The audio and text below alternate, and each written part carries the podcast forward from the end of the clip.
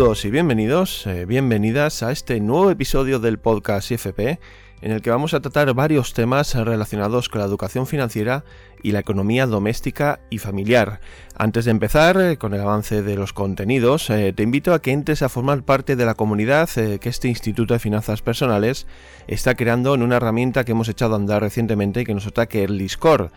En la descripción de este podcast te vamos a dejar el enlace para que te unas a más de 200 personas que ya están participando activamente con sus opiniones y sobre todo creando un punto de encuentro para charlar sobre educación financiera, negocios o inversiones.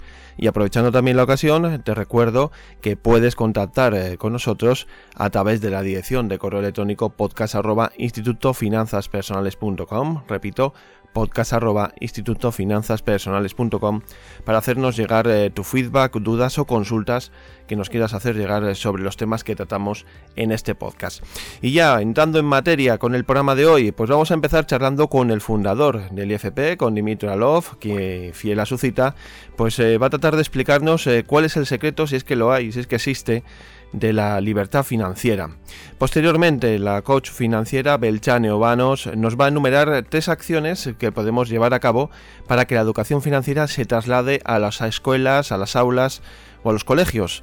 Y por último, y para finalizar, eh, el coach financiero Agustín Bernia va a estar eh, con nosotros para contarnos o tratar de contarnos cómo puede afectar la subida del Aquellos eh, préstamos hipotecarios eh, que la mayor parte de la gente, al menos aquí en España, pues tiene para la compra de las viviendas. Bueno, pues estos son los contenidos que os hemos preparado para el día de hoy y vamos a empezar con el programa en unos instantes.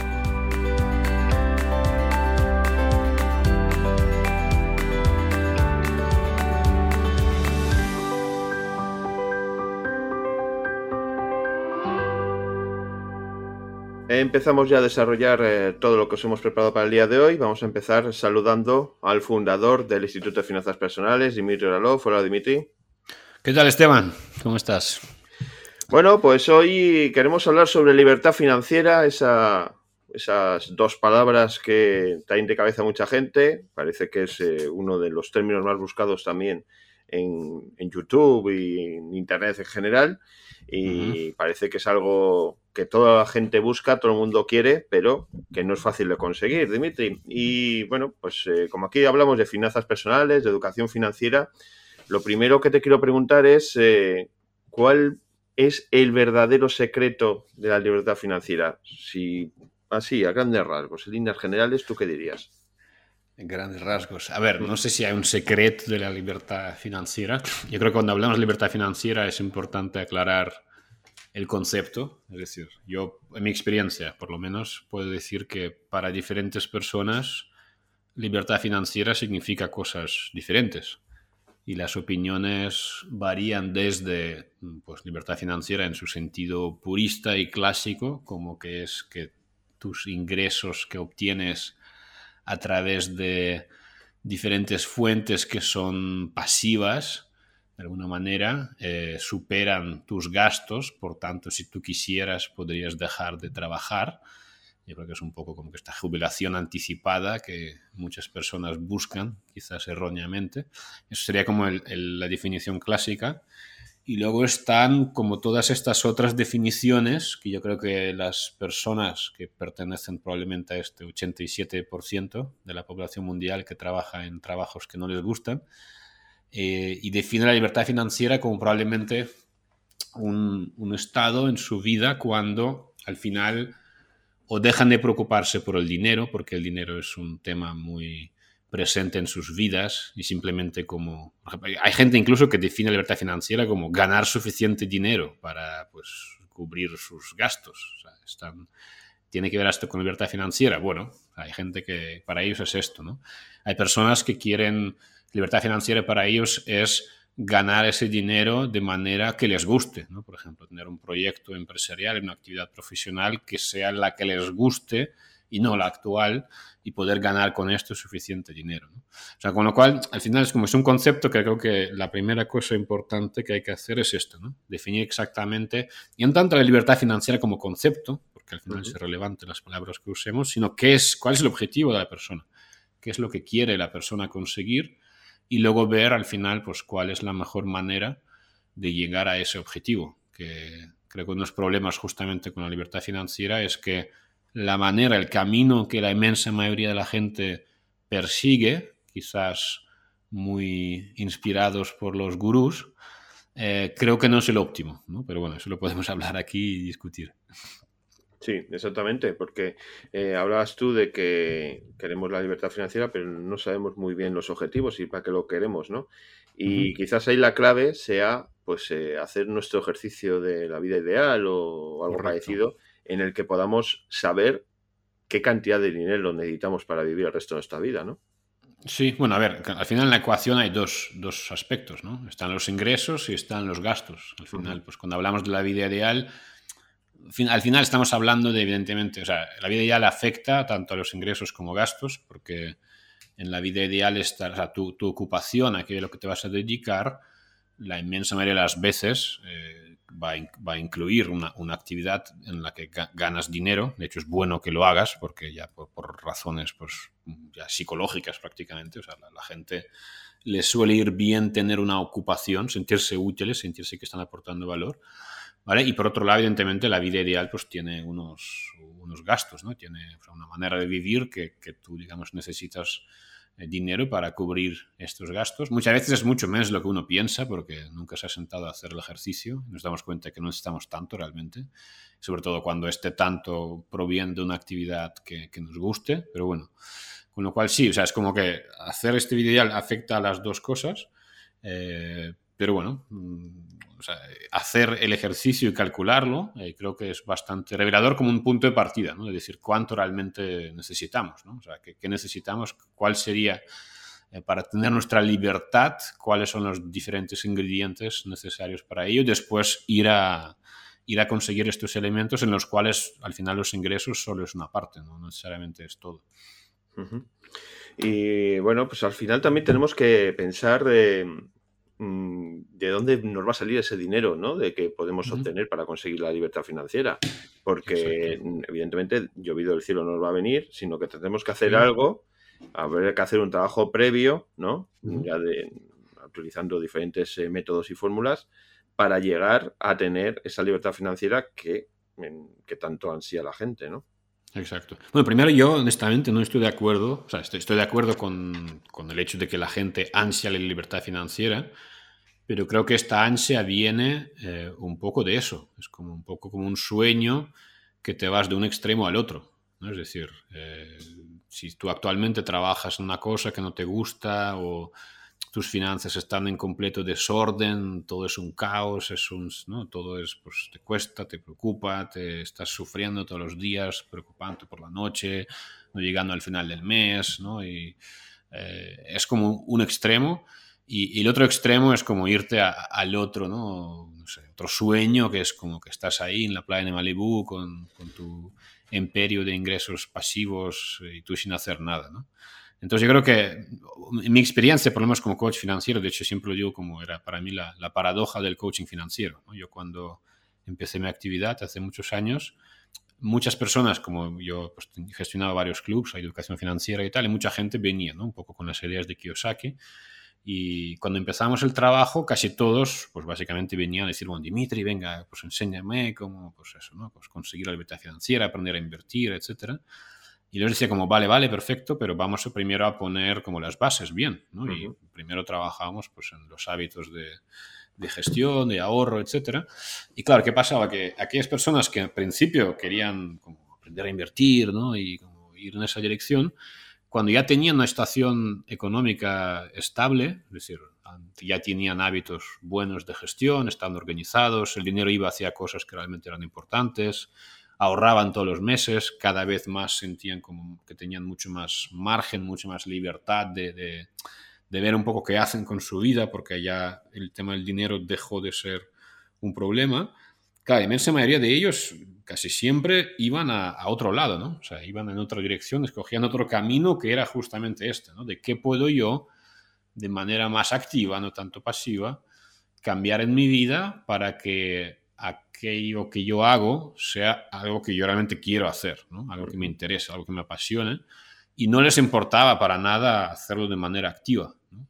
porque realmente tengo un vídeo en YouTube ¿no? que se llama La gente no quiere invertir, porque la inmensa mayoría para ellos el hecho de las, o sea, el tema de las inversiones era como la forma de llegar a aquello que querían, pero realmente no es que les interesaba demasiado, ¿no? no hay nada malo en, en, invertir, en gestionar tu patrimonio, creo que es algo que todos debemos hacer, pero eh, como que no había, lo que les apasionaba no era precisamente esto, ¿no?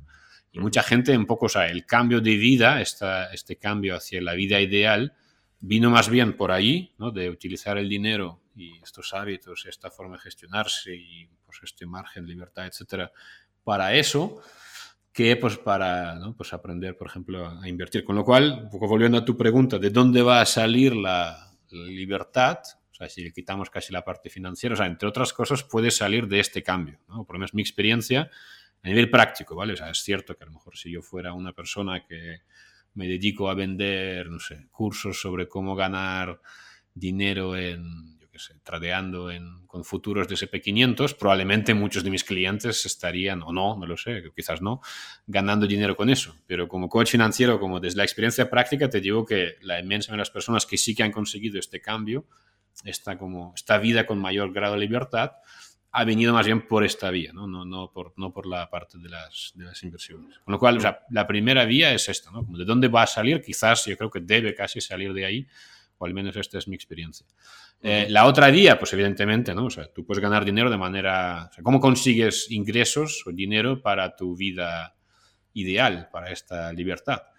pues al final pues lo consigues de manera activa, ¿no? es decir, trabajando, gestionando negocios, piensa también ¿no? que es como no es una cosa es trabajar para otros, otra cosa es montar tu propio negocio, probablemente montar negocios es sin duda la vía que escogen o que por la que van la inmensa mayoría de las personas que acaban siendo pues ricos, millonarios, etcétera. Tengo otro vídeo sobre el origen de los millonarios en YouTube el 74, si no me equivoco, por ciento de la gente que son millonarios son, tienen su propio negocio. O sea, el camino de...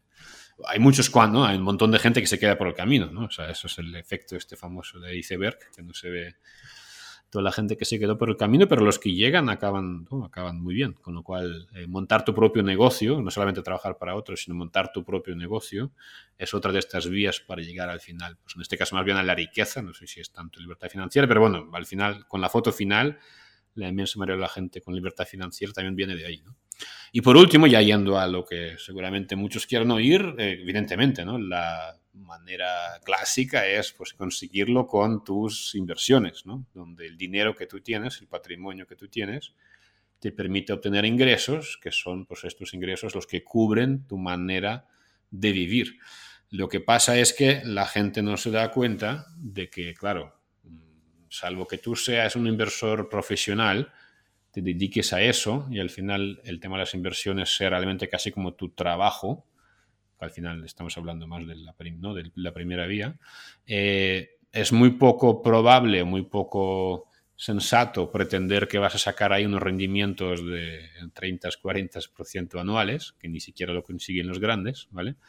Eh, y por tanto, si vas a poder aspirar a algo mucho más normal y corriente, pues entre un 2, 3, 5, 6, 7, 8, 10, si me apuras, por ciento anual, de rendimientos, más ¿no? la inflación, etcétera, en realidad necesitas mucho capital para poder realmente vivir de eso. O sea, está la vía, ¿no? De esto lo hablamos un día, el tema de, de los R's, ¿no? Y de FIRE, el movimiento de este FIRE, que si reduces tus gastos necesitas menos dinero, eso es cierto. O sea, cuanto más austero seas, cuanto más esencial eres en tus necesidades, etcétera, pues menos dinero vas a necesitar, menos ingresos vas a necesitar, por tanto menos capital vas a necesitar para sacar estos rendimientos.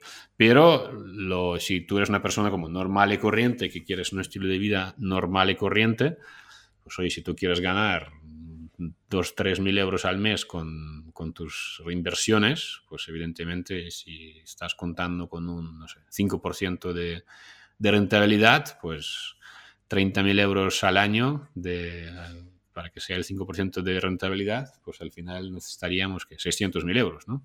Sin contar la inflación, ¿no? Añádele más, la inflación. Por tanto, pues es como, es un capital que tienes que crearlo. Lo puedes ir ahorrando a lo largo de tu vida para ahorrar mucho, ¿no? Quizás también necesitarás aumentar tu, tu output productivo para poder hacerlo, ahorrar más dinero, Eh, en fin, si lo quieres conseguir rápido y no tienes capital, pues tampoco te quedan muchas opciones, ¿no? O sea, salvo que te dediques a mover tu dinero constantemente, que no suele ser la mejor opción porque tu tiempo estará mejor invertido, probablemente en, pues, potenciar tu capacidad de generar dinero activamente pues, en tu profesión, que es mucho más fácil que crearte una profesión nueva, que son las inversiones, y ser tan bueno en ella como para destacar y conseguir resultados extraordinarios, ¿vale? Con lo cual, bueno, la tercera vía es esta. Lo que pasa es que creo que mi experiencia no es para todo el mundo, porque o tienes una gran pasión por el tema y casi que es tu trabajo esto y, tú estás encantado que aunque sea así, o literalmente, pues o tienes un gran patrimonio o vas a heredar un patrimonio, etcétera, o te toca ver si realmente esta es la vía por la que quieres ir.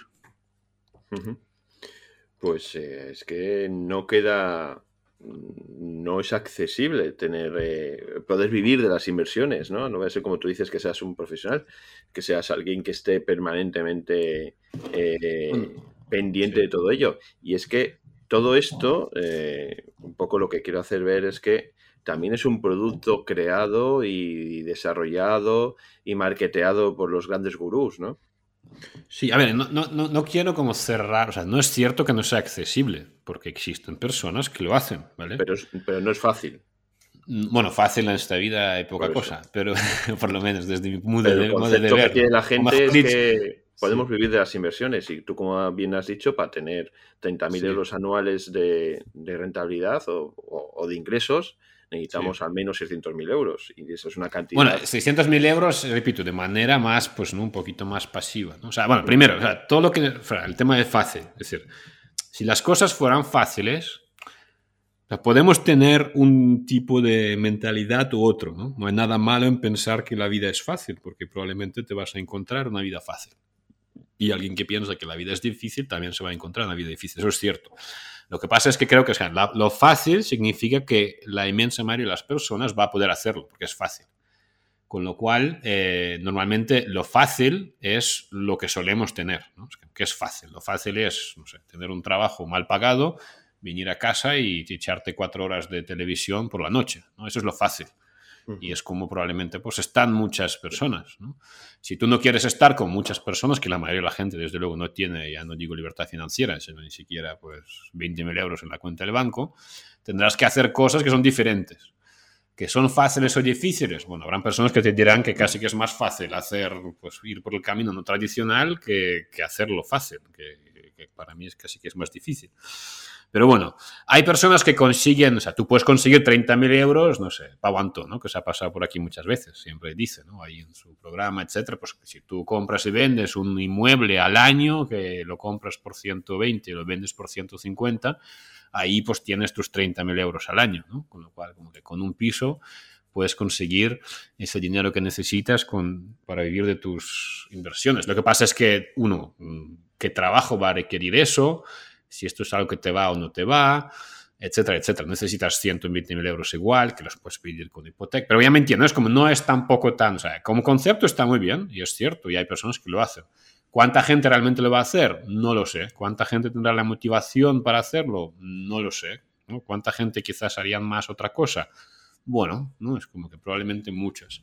Entonces, se puede vivir, o sea, es como si tú te lo planteas realmente en serio, estás dispuesto a hacer el trabajo, realmente es algo que para ti es importante, etcétera. Vías hay muchas, ¿no? En todos los diferentes sectores, etcétera. O sea, no, cuanto más activo, cuanto más serio, cuanto más, no sé, adulto o adulta tu deseo de, de conseguir pues esta libertad o vivir tus inversiones, etcétera, pues evidentemente aumentan tus posibilidades. Hay gente que lo hace, no te digo que no.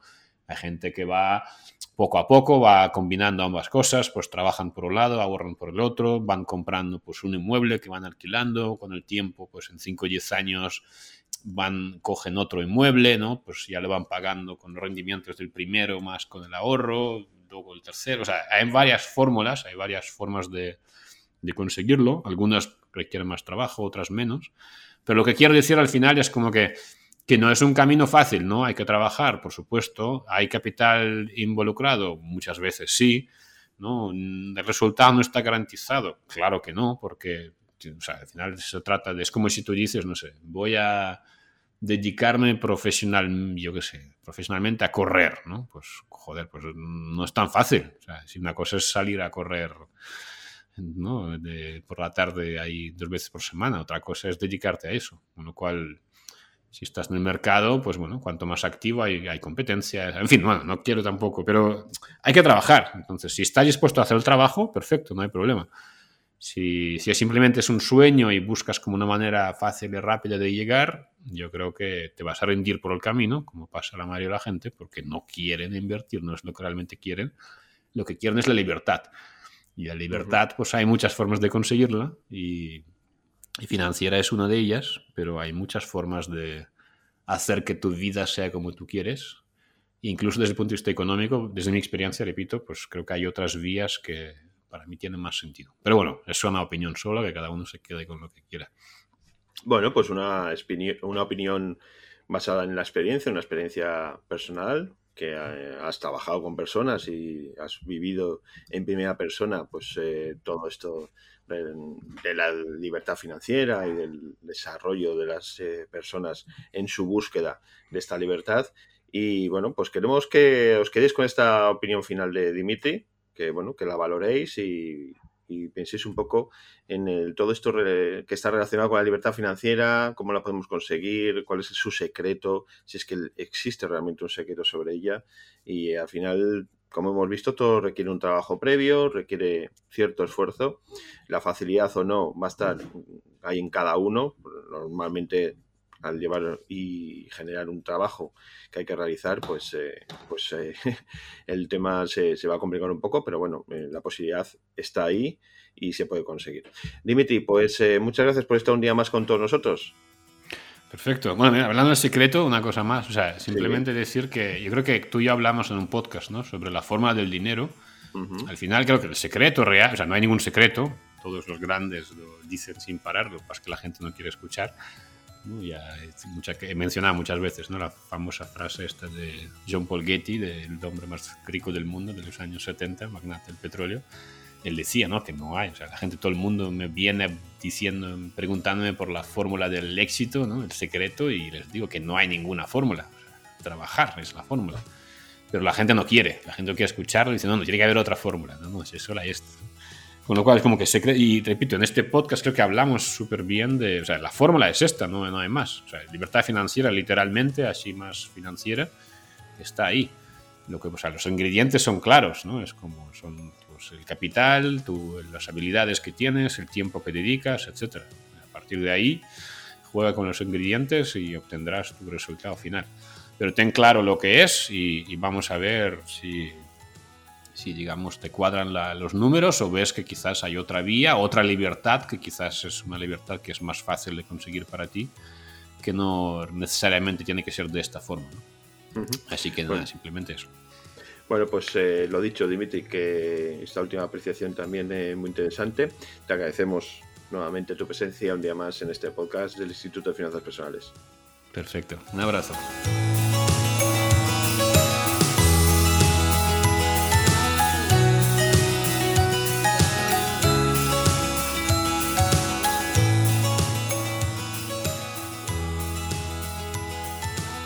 Continuamos con el programa de hoy y ahora vamos a hablar de educación financiera y lo vamos a enfocar al ámbito escolar. Eh, para ello vamos a saludar a, Belchane Obanos, que ya nos está escuchando. Hola Belchane.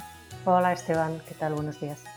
Bueno, Belchani es eh, coach financiera, ya ha pasado por estos eh, micrófonos para hablar de, educación financiera aplicado a la edad de tempranas, a, a, niños y adolescentes. Y hoy, Belchane, pues traemos pues algo mucho más complejo, como es la educación financiera, pero eh, eh, aplicándolo dentro de lo que es el, ámbito escolar, ¿no? Y en este caso, eh, hemos oído hablar muchas veces de que carecemos de, esta educación financiera desde la base, desde muy temprana edad. ¿Y por qué crees que es necesario que pongamos todos nuestros esfuerzos en que las escuelas o en los colegios empiecen ya a tratar estos temas? Sí, bueno, pues eh, es necesario porque bueno, yo veo que, como dices tú, mucha gente cuando hablamos de la educación financiera de niños y adolescentes me dicen, ay, qué bien que hagas eso, porque es que en las escuelas tal nos enseña. Bueno, pues, pues empecemos, ¿no? En vez de estar diciendo de qué carecemos, pues vayamos a, ver qué podemos hacer cada uno para, rellenar este vacío, ¿no? Bueno, hoy no estáis eh, varias formas eh, de llevar esta educación financiera a las escuelas y que ya pues se pueda integrar o se pueda eh, impartir, digamos, estas enseñanzas ya a los niños ya desde los espacios escolares como colegios, institutos y demás. ¿Qué formas son estas que nos has preparado en las que podemos empezar a tomar nota y, y aplicarlo en el ámbito este de los colegios? Sí, bueno, yo veo tres, tres, formas de hacerlo, porque muchas veces al principio yo empecé directamente yendo a, escuelas, pero es verdad que hay gente que me decía, bueno, es que yo, pues yo qué sé, yo no sé enseñar. O... Entonces, bueno, hay más maneras, ¿no? Entonces yo veo tres maneras. Una es eh, uno mismo ir e impartir esa educación financiera, si te sientes, eh, bueno, preparado, preparada o si te apetece.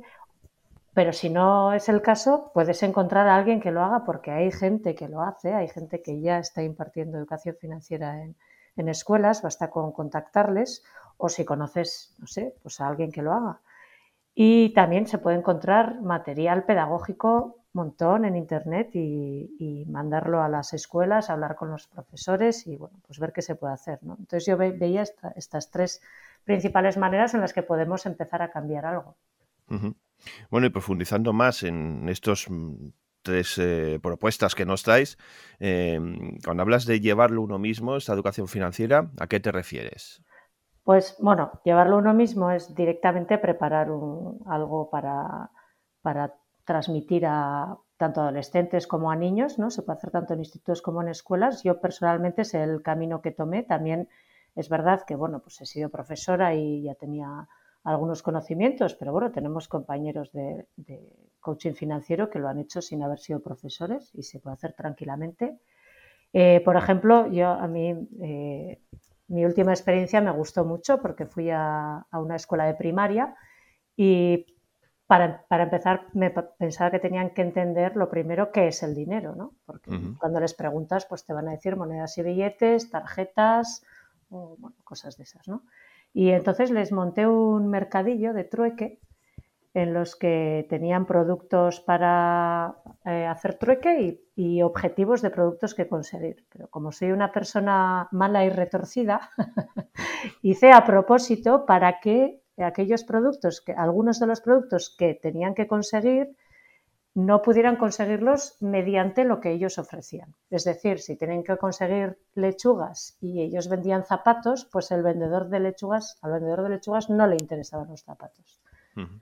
y, fue muy chulo porque yo no sabía lo que iba a pasar, era un experimento. Cuando llegaron a ese punto de bloqueo de, jo, pues ahora no sé, ya eh, no sé cómo conseguir esto, porque lo que yo ofrezco, el valor que yo ofrezco no lo puedo intercambiar, ¿no? Y hasta que a, la primera se le encendió la bombilla y dijo, ya sé, porque, pues por ejemplo, ¿no? el vendedor de lechugas no quiere zapatos, pero quiere chocolate. Y el vendedor de chocolate sí que quiere zapatos, ¿no?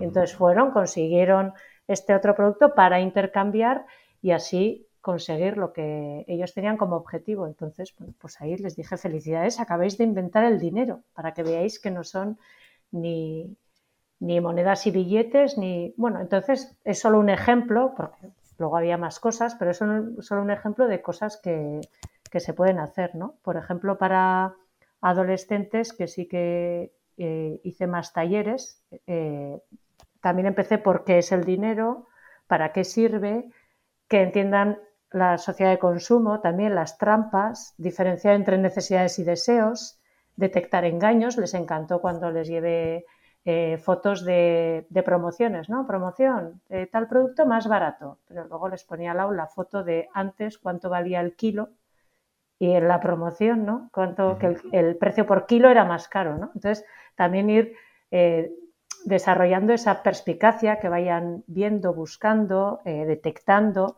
también saber cuánto cuestan ellos, cuánto cuestan a sus familias, cuál es el gasto medio de una familia, entender la importancia de llevar un control de gastos, de ingresos, fijar objetivos, ahorros, bueno, etcétera. Lo mismo que para los adultos. Yo al final es que tampoco les hablo muy diferente que a un adulto. Sí que intento hacerlo pues más lúdico y con más juegos, pero bueno, pues la verdad es que pues ya hay, si he estado hasta ahora con 100 eh, niños pues, y niñas y hay 100 más que tienen pues ese bagaje, ¿no? ¿Y resulta complicado tratar con los niños estos temas o son bastante receptivos? A ver, son muy receptivos y además en general los centros educativos cuando vamos a hacer este tipo de intervenciones siempre hay profesores y profesoras que se quedan ahí, entonces, bueno, pues suelen estar eh, bastante formales y la verdad es que como es algo nuevo, es algo que ven que se usa, pero de lo que nadie les habla, pues les interesa mucho, te miran con estrellas en los ojos. Pero, pero para gente que se sienta, bueno, que no se sienta, se va a sentir incómoda igual con, con, niños, adolescentes y así, pues también se puede hacer lo mismo, la misma educación, pero para profesores y profesoras y padres y madres. Se puede hacer exactamente lo mismo. De hecho, bueno, yo cuando he hecho para, para adultos, el contenido es básicamente el mismo, pero eh, hago una primera parte en la que ellos miran para adentro y primero que analicen qué relación tienen con el dinero, qué creencias tienen, eh, cuál es su lenguaje y su actitud, ¿no? Lo, ya hemos hablado un poco de eso la, anterior vez, pero lo de pues no tengo dinero y esas cosas, ¿no? Primero empezar por ahí, que miren para adentro y luego ya les doy exactamente el mismo contenido. Bueno, pues hemos visto esto de tu primera forma en la que has trabajado, has aportado tu experiencia, que es llevar tú misma pues esa experiencia precisamente a los colegios.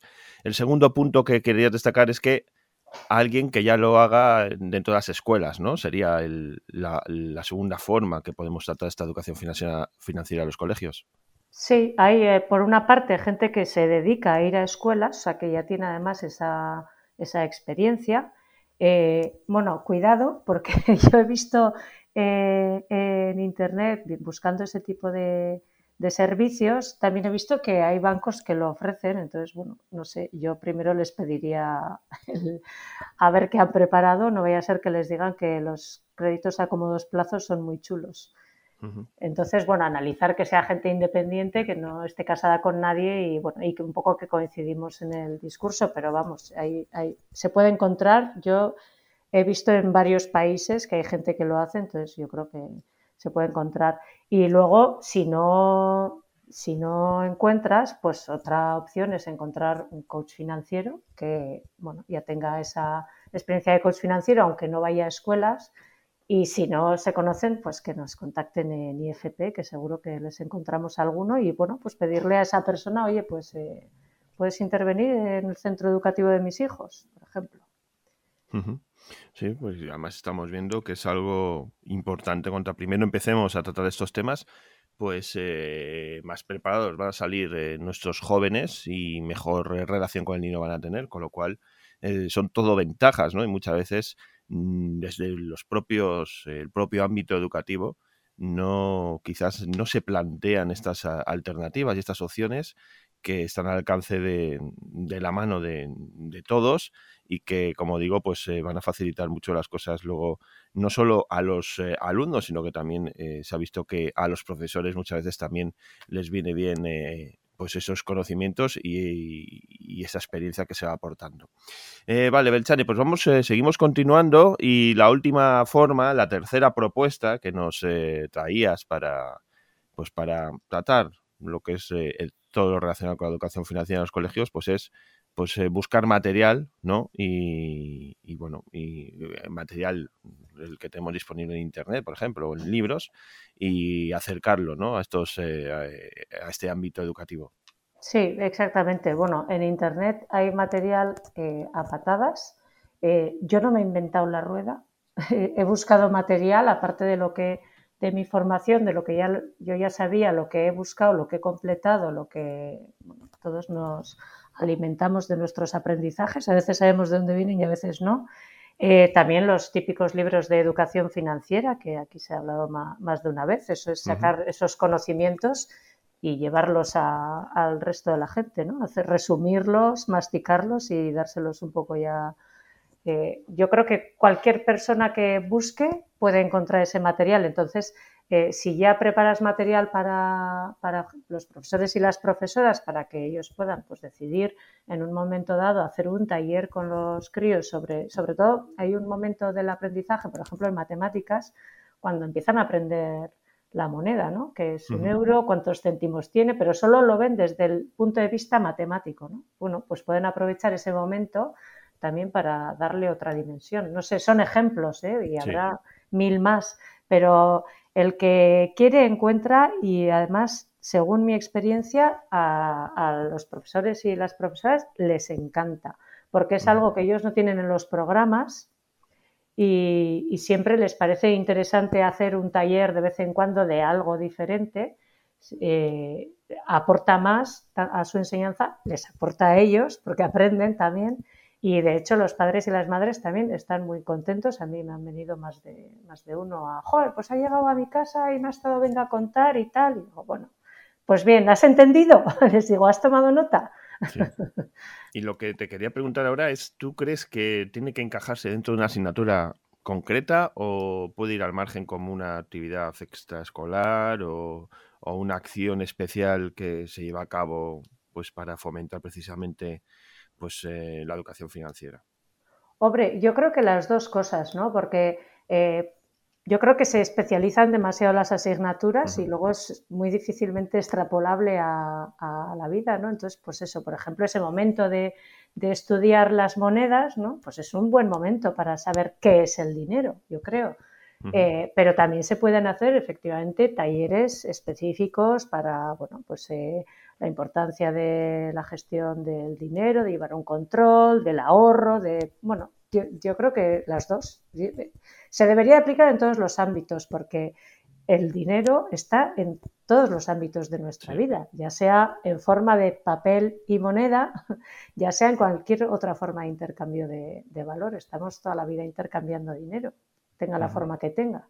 No, eso está claro. Y luego también, por otra parte, entre los niños más pequeños y los adolescentes, por ejemplo, eh, el tipo de, eh, de, enseñanza es la misma, es similar o, varía en función de la edad. Pues es bastante similar. Hombre, yo cuando hice en una escuela de primaria tenía un grupo de... Yo pedí que me mezclaran las edades, entonces tenía un grupo de 28 niños entre 6 y 11 años. ¿Por qué? Pues porque así se hacía grupos de edades eh, diferentes y entre los críos, entre críos se entienden mejor. Entonces, pues eh, cualquier cosa que un mayor entiende, el, pequeño lo aprende encantado del mayor y tal. Si hubiera tenido solo una clase toda entera de seis años, sí que habría tenido que modificar, bueno, algunas cosas para, para que lo entendieran más rápido. Pero yo básicamente, eh, en general, no diferencio mucho la forma de hablarles a los, a los niños y a los adultos. No hago muchas diferencias. Según la reacción que tengan, si veo que tengo que, que, especificar algo más, lo especifico, pero no cambio mucho el lenguaje porque a veces generalmente entienden mucho más de lo que nos parece que entienden. Entonces, como con un adulto, si digo algo y no lo entiende, modifico el lenguaje y con los niños hago básicamente igual. Sí, porque ahí supongo que eh, también eh, haya los niños más pequeños quizás de, creencias y, todo relacionado un poco con ese aspecto del dinero, no, no lo tienen tan interiorizado como puedan ser los adolescentes, ¿no?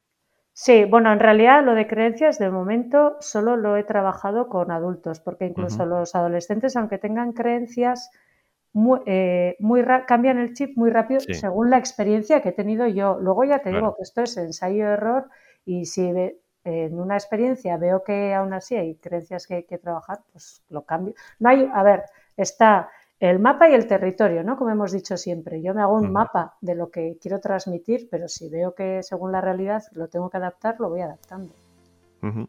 Bueno, pues hoy os hemos querido traer tres formas en las que la educación financiera pues, se puede llevar al ámbito educativo para que nuestros niños, nuestros adolescentes, pues empiecen a tomar conciencia de, esta educación financiera, de esa economía doméstica, de cómo podemos y debemos eh, utilizar, manejar el dinero, partiendo de esa premisa de lo que es el dinero.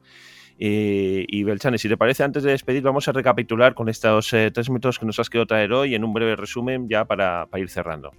Sí, Bueno, pues eh, sería, si quieres que haya educación financiera en los centros educativos, uno, llévala tú, dos, encuentra a alguien o tres, encuentra material. Ahí, cortita y al pie, sencillo. Y, nada, pues eh, tres puntos eh, muy básicos que están al alcance de todos nosotros y que seguramente si ponemos un poquito de empeño y bueno, y tenemos esa necesidad de, de difundir todo relacionado con la educación financiera, pues vamos a ser capaces de, llegar hasta mm, nuestro colegio más cercano o, contactar con algún profesor para, pues para dar a conocer esa experiencia que podemos tener sobre el dinero y mejorar de esa manera toda la, educación financiera que puedan ir adquiriendo los niños ya desde, desde muy pequeños. Eh, pues Belchane, ha sido un placer escucharte. Eh, la verdad que han sido pues eh, hemos escuchado tu experiencia dentro de esta, de esta formación que has ido dando a, niños y adolescentes y estamos encantados de contar contigo un día más y esperamos, como siempre, que repitas y estés con nosotros próximamente. Muchas gracias, yo estoy encantada también.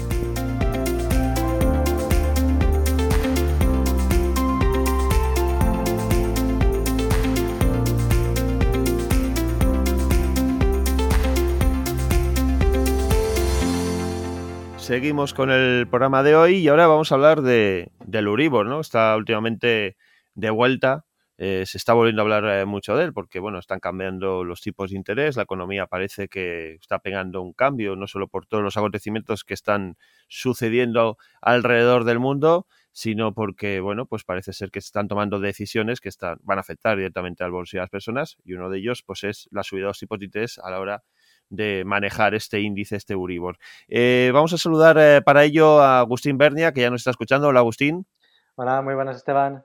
Precisamente, Agustín, eh, vamos a tratar este tema de lo que es la subida del Uribor, de cómo puede afectar y demás, pero lo primero, la primera pregunta para mucha gente que oímos y oyen hablar de lo que es el Uribor es ¿qué es esto del, del Uribor?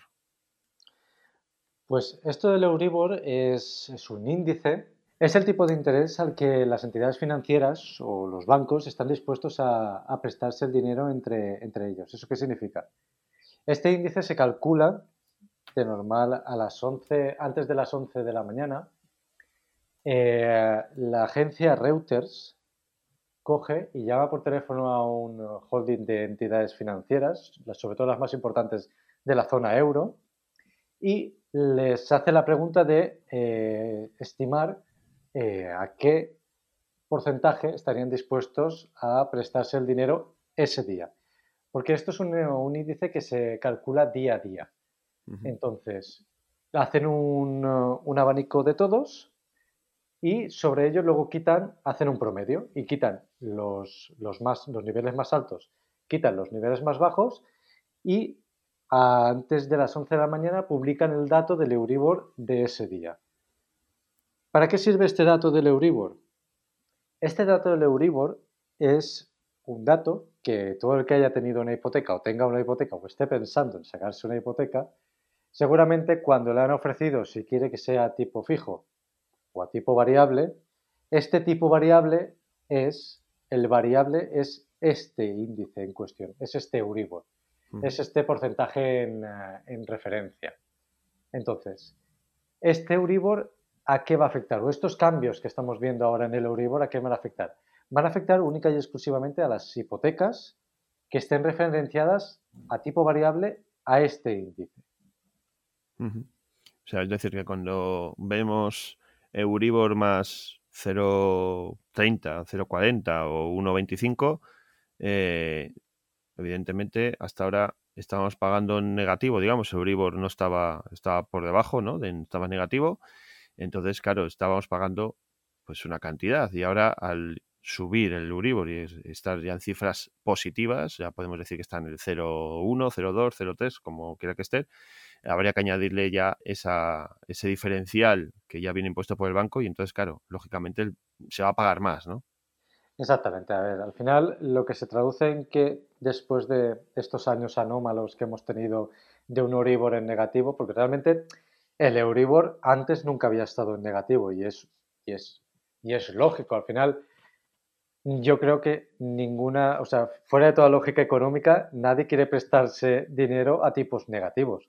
Si una entidad financiera quiere prestarse el dinero a otra entidad financiera, querrá tener un diferencial mínimo. Entonces, estos años eh, que hemos, de los que veníamos eh, han sido un poco caos y hemos tenido un Euribor negativo porque el Banco Central Europeo ha estado, pues eso, metiendo liquidez en el sistema y eso ha provocado que eh, pues, existiera un vacío ahí, ¿no? Que, que, las entidades financieras como que les diera igual asumir el riesgo porque como al final recurría todo al Banco Central Europeo no había ningún problema. Pero ahora se está volviendo a retomar otra vez el tema de que el Euribor vuelva otra vez a su senda normal, que es eh, los índices positivos. ¿Y eso en qué se traduce? Pues, a ver, es simple, al final, mayor Euribor, como estábamos comentando, pues mayor hipoteca vas a pagar. Al final, porque siempre es el Euribor más el diferencial que hayas contratado en, en la hipoteca. Estamos escuchando muchas noticias en las que se habla del Euribor, de los tipos de interés y demás. Eh, ahora, con la situación que está viviendo pues este mundo en el que nos estamos encontrando guerra, subida de precios, eh, inflaciones, ¿qué previsiones nos podemos encontrar relacionadas con el Euribor en, este próximo año o en este plazo en el que, en este tiempo en el que estamos viviendo, podemos decir? Pues las previsiones que hay estimadas para finales de este 2022 y para el próximo 2023 es que el Euribor eh, para este 2022 cierre el año alcanzando una cuota de un 0,40%. Pero es que para el 2023 la expectativa es que llegue a un 0,80%. Eso es estimación, es decir, sí que es cierto que todo esto en lo que estamos incurriendo, esta inflación, este caos geopolítico con la guerra en Ucrania y todo esto, podría afectar de manera más negativa, es decir, que estas estadísticas incrementaran a lo mejor un poco más los porcentajes y en vez de ese 0,40, 0,80, podernos ir a lo mejor a un 0,50, 0,60 y al año que viene un 0,80 o incluso un 1%. Y a nivel de, precios, es decir, alguien que esté con una hipoteca, se, le encarecería mucho al año o, o cómo le quedaría, cómo le puede quedar? Pues eso dependerá mucho del, del momento en el, que, en el que esté de la hipoteca. Es decir, todos sabemos, y si no lo explico yo ahora, que cuando constituyes tú una hipoteca, realmente los primeros años de vida de la hipoteca son los años que más intereses pagas y conforme va llegando a vencimiento la hipoteca son los años que más capital estás aportando a, a ese crédito hipotecario. Con lo cual, dependerá mucho del el tiempo que te quede hasta vencimiento de la hipoteca. Si estás al principio, te afectará más porque los intereses que vas a pagar serán en mayor medida. Si estás cara al final o los últimos años de vida de esa hipoteca, eh, como las aportaciones que realizas son mayores a capital que a intereses, eh, la subida será menor. En cualquier caso, eh, yo lo que recomiendo siempre es que como no a todo el mundo le va a afectar igual, porque como habíamos hablado, ¿no? Al final el tiempo restante de hipoteca influye mucho, el diferencial que se haya contratado, no es lo mismo una persona que tenga Euribor más 0,80 que una persona que tenga Euribor más 0,15. A unos le va a afectar más que a otros. Entonces, yo lo que suelo recomendar es, primero que nada, queramos o no, hay que sentarse y hacer números. Es decir, coger, hablar con nuestra entidad financiera con la que tenemos contratada la hipoteca y pedir que nos saquen un extracto de amortización de la hipoteca para ver en qué punto nos encontramos, cuánto nos queda por pagar de hipoteca y en qué plazos y conforme a eso poder calcular eh, cómo nos va a afectar ese, Euribor. Porque al final en las hipotecas no es que hoy sube el Euribor y este mes voy a pagar más o al mes que viene. Realmente se hacen unas, unas revisiones anuales y en esas revisiones son donde se computa el promedio del incremento del Euribor y entonces se aplica a las cuotas subsiguientes, es decir, a partir de esa a todas las siguientes.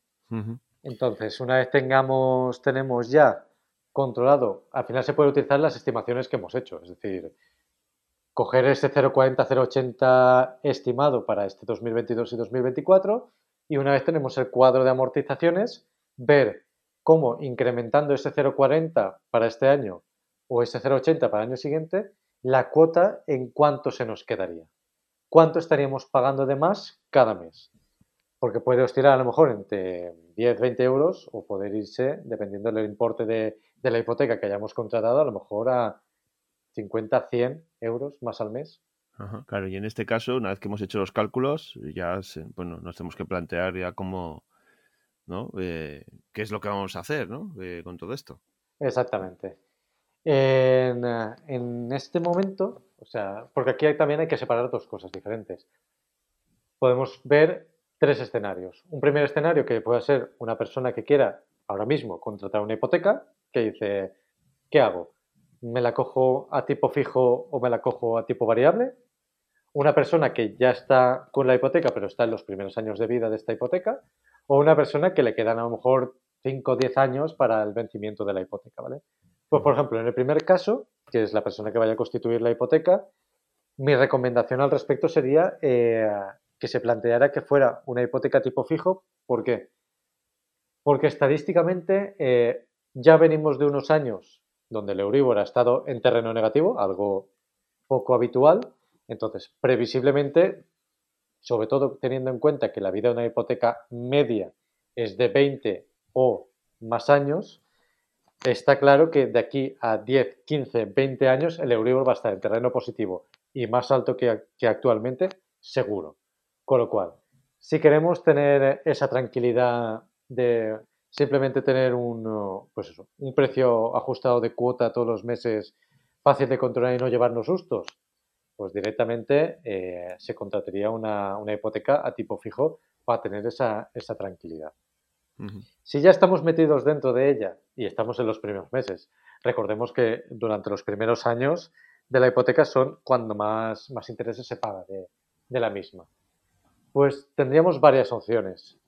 La primera, que serviría para todos los aspectos en general, es empezar a plantearnos el aumentar la capacidad de ahorro que tenemos, dado que como van a venirse meses donde la cuota hipotecaria sí o sí nos va a incrementar, pues empezar a ajustar de otras partidas de nuestro presupuesto eh, pues un margen un colchón para poder hacer frente pues, a ese nuevo ajuste de cuota que, vayamos a tener.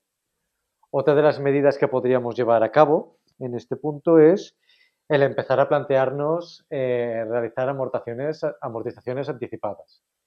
Sí que es cierto que si estamos en los primeros años de vida de la hipoteca, realmente eh, el hacer amortizaciones anticipadas va a poder ayudar, pero no va a ser un ajuste muy relevante. Entonces, sí que es cierto que aún veremos incrementar nuestra cuota a lo largo de los, de los meses y de los diferentes años.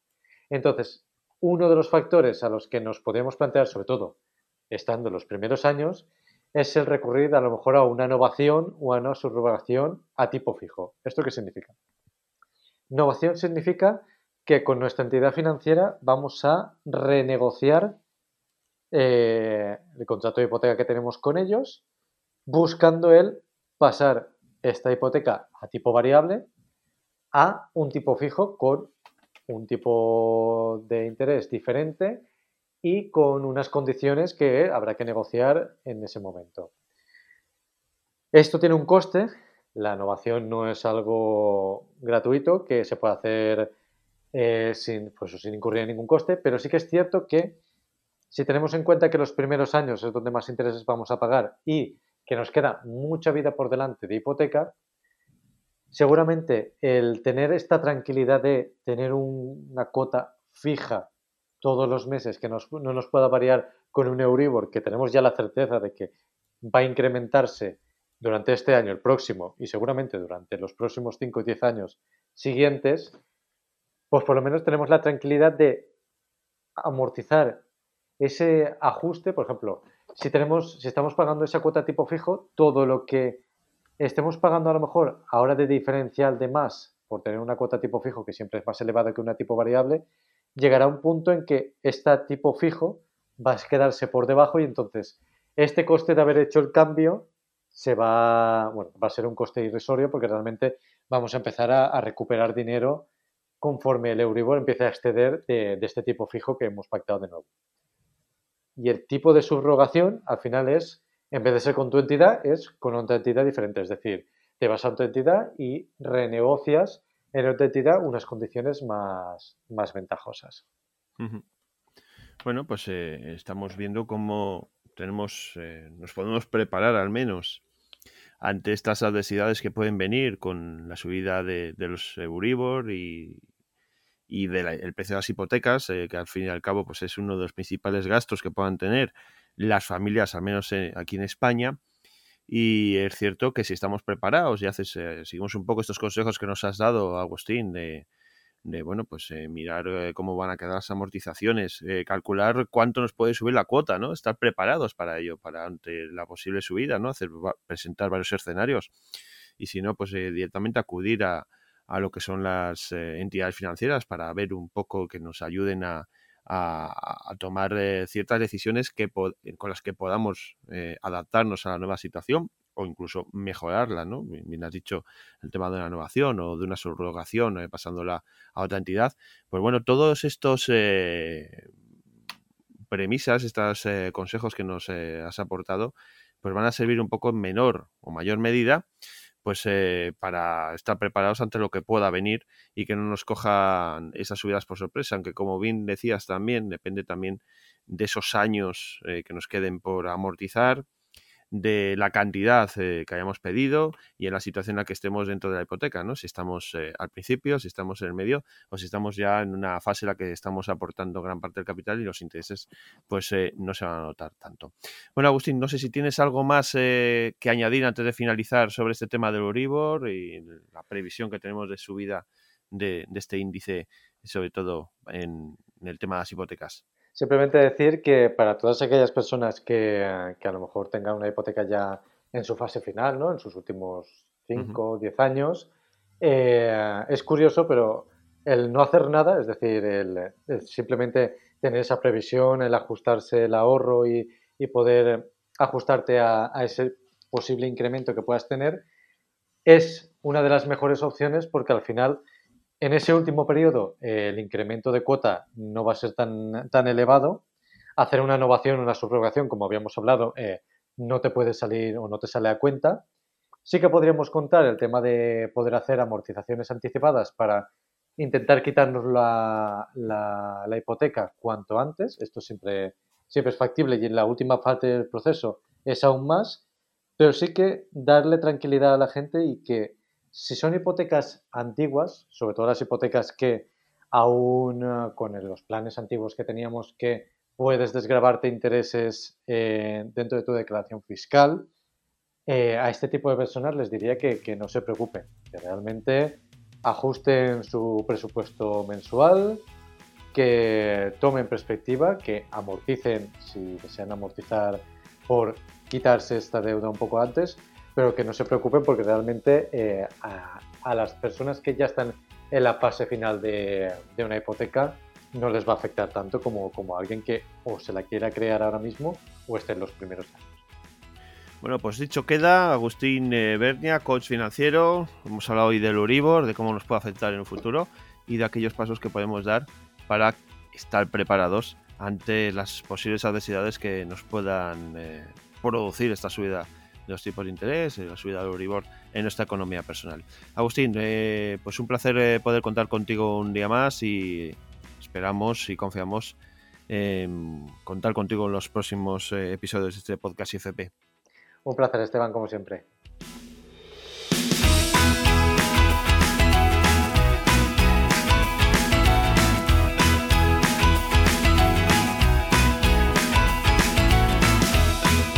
Llegamos al final del programa de hoy. Como he dicho al principio, podéis contactar con nosotros en la dirección de correo electrónico podcast institutofinanzaspersonales.com. Repito, podcast institutofinanzaspersonales.com y ahí nos podéis hacer llegar vuestras dudas, vuestras consultas y todo aquello que creáis eh, o que os interese acerca de estos temas relacionados con la educación financiera, las inversiones o el emprendimiento que solemos tratar en el programa.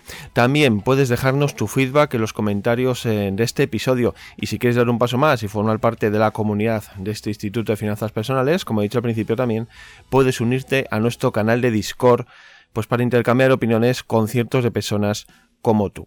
Y ya por último, pues también te recomiendo que eches un vistazo a la descripción de este episodio para ver el contenido adicional que está relacionado con los temas que hemos tratado en el día de hoy y también los canales y medios de comunicación de los invitados que han pasado hoy eh, por este programa.